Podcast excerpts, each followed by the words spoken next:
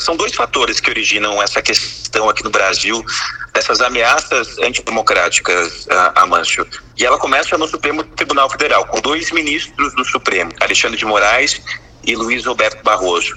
Uh, nas últimas semanas, Amâncio, Moraes mandou prender vários apoiadores do presidente ligados ao presidente Jair Bolsonaro, uh, que tem uma conexão de fake news nas redes sociais. E nessas últimas semanas eles estavam instigando a população a invadir o prédio do Supremo Tribunal Federal durante as comemorações desse 7 de setembro, fake news uh, sobre a atuação uh, do Supremo contra o governo Jair Bolsonaro.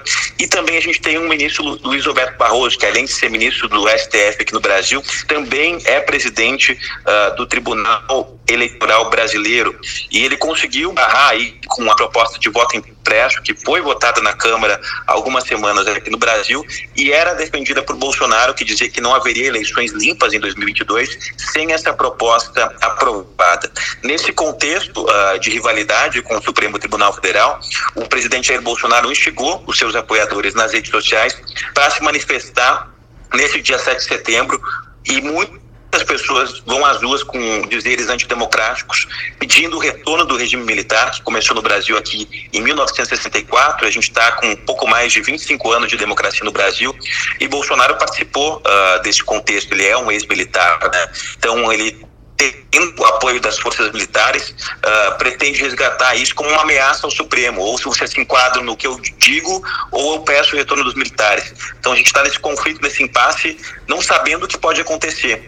Hoje à tarde ele promete um discurso um pouco mais forte, a gente não, não sabe o conteúdo dele, mas eh, seguindo pelo que aconteceu aconteceu agora de manhã, pode ser que venha uh, ameaças mais fortes e até algum ato antidemocrático, enfim, do governo Bolsonaro. Em última análise, Edgar, pode-se afirmar que o que pretende o presidente Jair Bolsonaro é continuar no poder sem eleições? Pode-se dizer eh, que sim, Amanda. Eu conversei com vários especialistas, a gente sabe o contexto neste momento do Brasil, a gente enfrenta uma pandemia, o mundo todo enfrenta, mas o Brasil vem enfrentando mais dificuldades, foi um dos países que uh, pior enfrentou a pandemia, a gente está com uma taxa alta, uma alta taxa de desemprego no Brasil, inflação altíssima, com preços dos supermercados altíssimos, ou seja, essa combinação de, emprego alto uh, com inflação muito alta, alta gera muito uh, desagrado da população, né? Então a popularidade do presidente Jair Bolsonaro diminuiu muito. Uh, as últimas pesquisas eleitorais mostram ele atrás do ex-presidente Lula, do Partido dos Trabalhadores, em todas as pesquisas, inclusive perdendo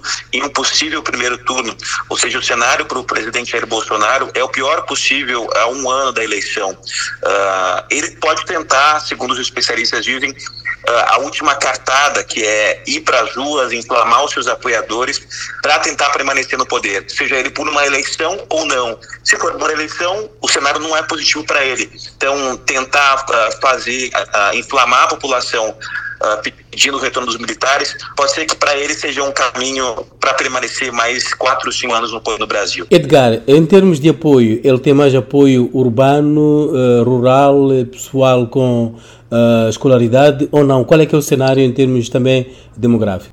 Atualmente, Amâncio, o presidente Jair Bolsonaro tem uma um grande apoio no interior do Brasil. Né? O interior do Brasil uh, é muito forte a agricultura, os agricultores. Né? Nas cidades, nas capitais, uh, o apoio do presidente é mínimo. Em São Paulo, por exemplo, mais de 80% da população desaprova o presidente.